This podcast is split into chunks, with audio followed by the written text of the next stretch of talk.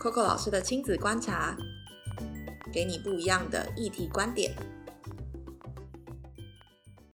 Hello，我是 Coco，欢迎收听 Coco 老师的亲子观察。今天呢，要跟大家分享的主题是，想跟大家聊聊这五年到底发生了什么事情。因为，呃，这个礼拜你有没有发现我们的 Podcast 少一集？当大家在沸沸扬扬在讨论打人以及在奥斯卡上面发生的事件的时候，为什么没有马上做评论呢？因为其实我想了蛮久的，这件事情它延伸了很多的话题跟议题，你在网络上看到很多的评论了，所以其实与其说评论，不如说我们之前也谈过，说当女孩子要打架该怎么办嘛。所以这个礼拜我非常犹豫，到底要不要再用一集来讲这个呢？还是？回到我们想要谈的话题，那今天其实想要跟大家谈谈这五年发生了什么事。因为下个礼拜儿童节是我们的五周年，小人小学成立的第五年了。那我想用一些数据来跟大家分享一下，就是你知道，当五年前双薪父母的比例大概是七十六点四 percent，所以那时候决定要成立小人小学，一大部分的原因是我们发现说，忙碌中的父母其实不太知道怎么样陪伴跟了解孩子。可是你知道，经过了五年哦，台湾的呃少子化跟出生率逐年下降，我想这个大家应该都很清楚。很多人会追究于因为房子很贵啊，所以不想生啊，或者是可能最近看到很多的文章，像谈到说八零世代的人会选择躺平、躺好、躺满这样。每次躺平就是先把自己照顾好，先把房子买好，先把事情都预备好，再决定要不要生小孩。OK，然后如果我们用数字来说，出生数从过去的二十万的状态又下降到十五万，所以就发现其实非常非常的明显，就是孩子对于大家来说，或对于整个世代来说，或者说对于呃大家要不要生这件事情，好像产生了一些很多的疑惑呀。但我觉得非常有趣是，我们今天不是要讨论要生或不生，我们今天反而是要讨论的是。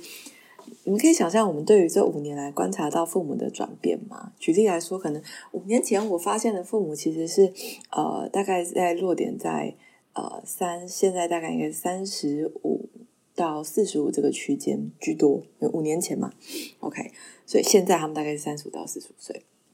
那他们过去的生长环境跟背景，可能比较实际上，例如说是可能台湾那时候刚经济起飞的时代，所以父母其实非常的忙，没有时间陪伴孩子。所以其实我觉得非常的有趣，是现在新一代，就是所谓的我们刚创业的五年前的那一代父母，比较是他们非常清楚跟想要陪伴孩子，但是没有方法。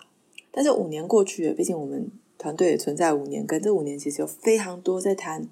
我觉得非常非常的。感恩就是这五年，其实有很多的团队出现，不管是谈家庭跟亲子。当初我们提到说，我们说家庭教育很重要，一直在邀请闹邀请呐喊，不断的讲这件事情。那五年来，我们真的发现事情开始改变。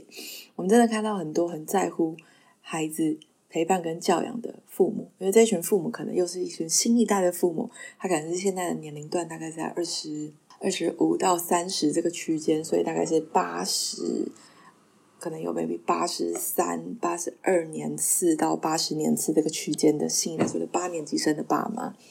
大家越来越重视陪伴。某部分有一个原因是，大家的生长背景来说，可能过去虽然还是有一点点钥匙儿童，但是那个比重比较没有那么重了。然后教育的普及也好，或者说所谓的在教育这件事情上，父母的角色也变得比较多一点。那我觉得也跟时代还有工作环境的转换有关系。例如说，举去年跟前年为例，大家都在 work from home 嘛，所以其实父母也挑战了自己工作的形态、跟工作的时序，还有工作的状态，以及他就可能有更多的条件跟空间可以陪伴孩子。所以非常有趣。我我我这就是才打了一篇非常长的文，字要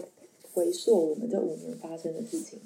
五年前其实。在成立小学小学的时候，我心里面在想的一个 map 叫做亲子家庭生活圈。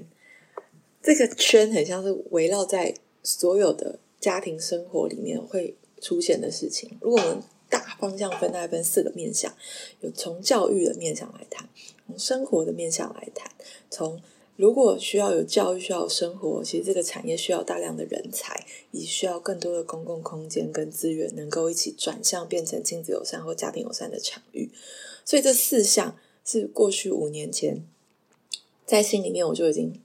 谈的事，或者说那时候可能我有讲，但可能 讲不太清楚，不知道在干嘛。但这五年其实非常有趣，我们一步一步的把这件事情慢慢的、慢慢的实践。我只能用慢慢的，因为这些都非常的巨大、遥远。但是我们真的是开始邀请很多的朋友们也好，或者说我们开始参与一些不同的项目。比如说，可能我们在二零一八一九年的时候，我们做了博物馆；然后二零二零二零二一的时候，我们做了呃比较商业型的空间，就像一零一啊，或者是接下来看到我们在牧场啊等等。所以，嗯，非常有趣是。我现在才比较明白，当年五年前的我在讲的事情，好像不是空讲的，真的一件一件事情落成。很多人都很好奇说，所以小文小学跟所以 Coco 你们到底在干嘛？你说我们是一个设计公司吗？我们好像也不全然是设计公司，但我们是一个企划公司嘛，好像也不只是一个企划公司。我们是一个教育服务单位嘛，好像也不单纯只是教育服务。但我觉得非常有趣的是，我们用个通则来看这件事情，其实通是。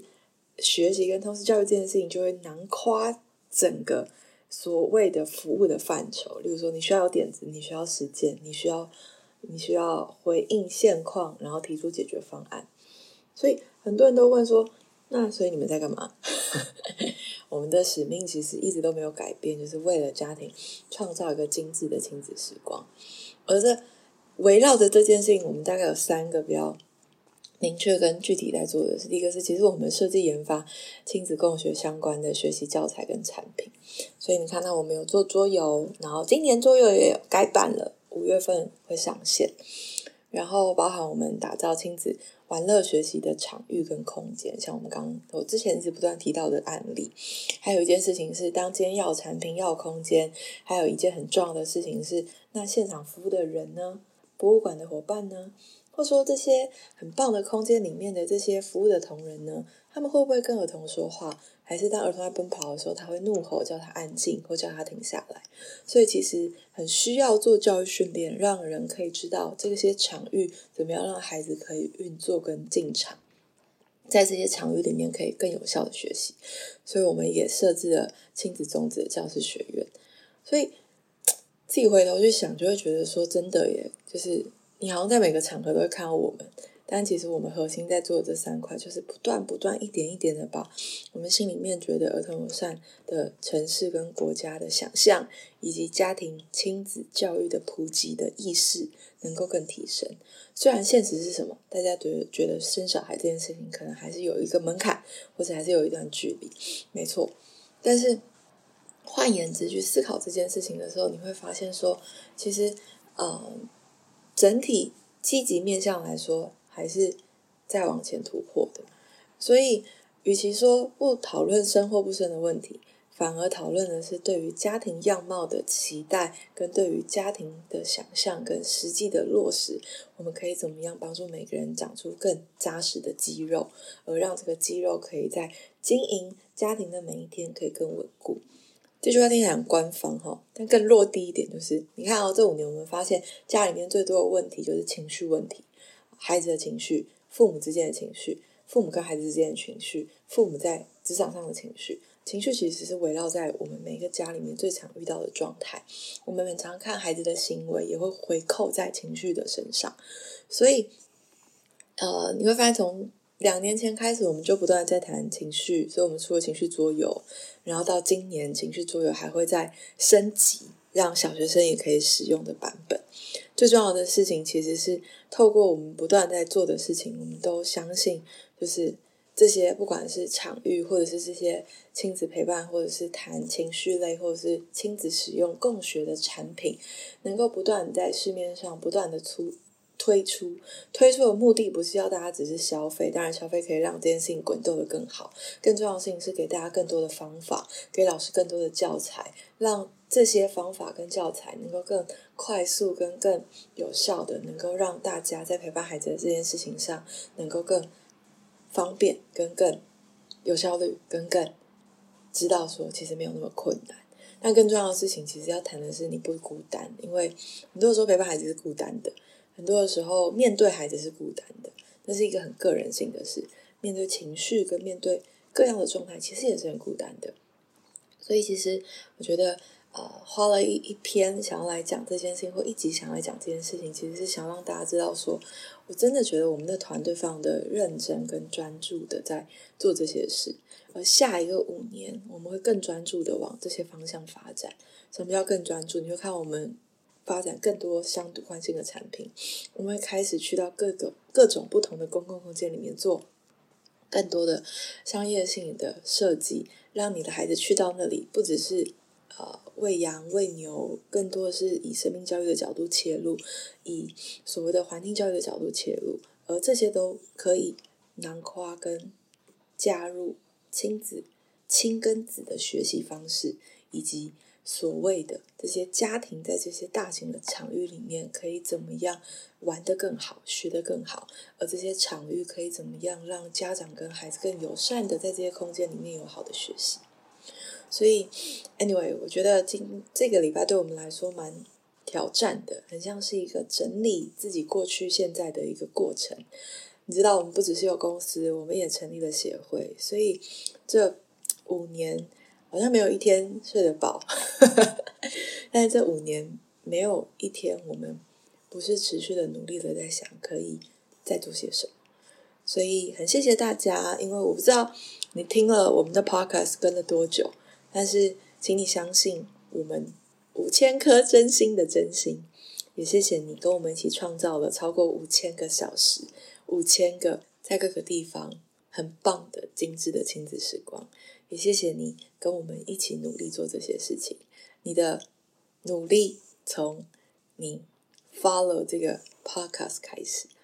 所以下一个阶段，下一个五年，我们预备要来了，会持续的服务家庭，也会更认真的让大家的钱在更有意义的事情上发生。所以最后就是我们要祝，还是要讲一下，祝我生日快乐，祝我们生日快乐，祝每一个。参与这件事情的每一个人生日快乐！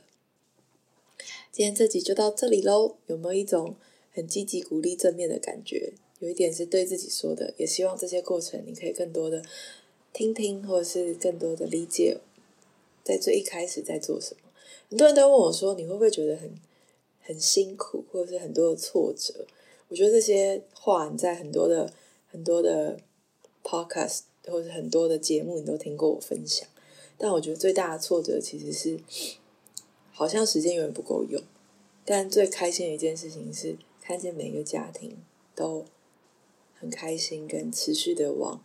那个突破点迈进。就是开心的点是因为迈过迈，就是越过了一座一座的山，家里的山，情绪的山，家庭关系里的山。而越过山了之后，每一个人就看到山的背后，你看到可能是彩虹。可能有些人看到是阳光，